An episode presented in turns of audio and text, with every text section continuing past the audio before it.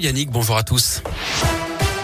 On commence par le trafic à Lyon avec cet accident sur euh, l'A6 en direction de Paris à la sortie du tunnel sous Fourvière. C'est ralenti sur un 2 km à la hauteur de la porte du Valvert jusqu'à Écully actuellement. Soyez patients. Et puis la neige, elle perturbe le trafic sur le réseau secondaire. L'Ain, l'Isère et 20 autres départements sont en vigilance orange, neige et verglas. La neige attendue d'ailleurs de nouveau ce soir et demain. Soyez prudents au volant et patience dans les TVR. Plusieurs lignes autour de Lyon sont perturbées ce matin.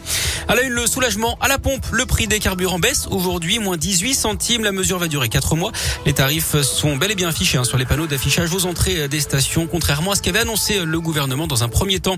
Va-t-on d'ailleurs devoir se passer du gaz russe Vladimir Poutine veut que les pays européens payent leur importation de gaz russe en roubles dès aujourd'hui, ce que refusent actuellement la France et l'Allemagne. En bref, sans surprise, le nombre de cas de Covid en augmentation chez les élèves et le personnel de l'éducation nationale en une semaine. 7000 cas de plus chez les enfants en France, un millier pour les adultes.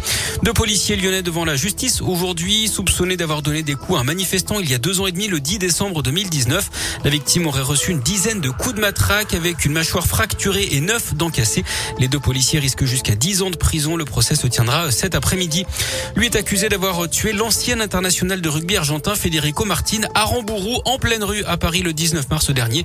Loïc Lepriol doit être présenté à la justice aujourd'hui après sa remise à la France par la Hongrie où il avait été arrêté.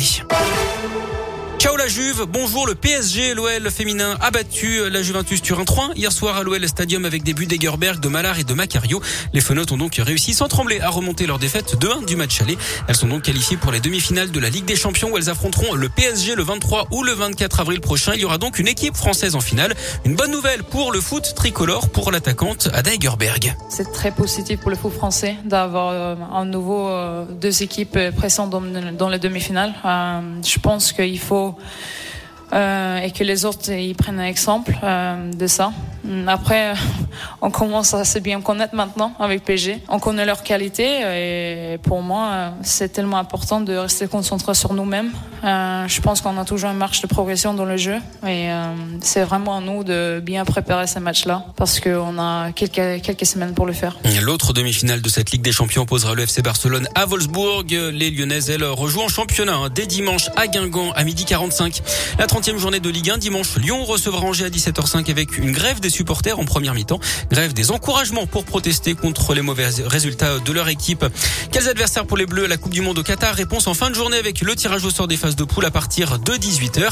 Et puis on termine avec un poisson d'avril à Lyon, celui du Loup, le club de rugby qui annonce sur les réseaux sociaux mettre en vente un tout nouveau produit, un parfum à l'eau de douche des joueurs. Une édition limitée vendue pour la modique somme, Yannick, de 1500 euros le flacon. Bon, rien que ça.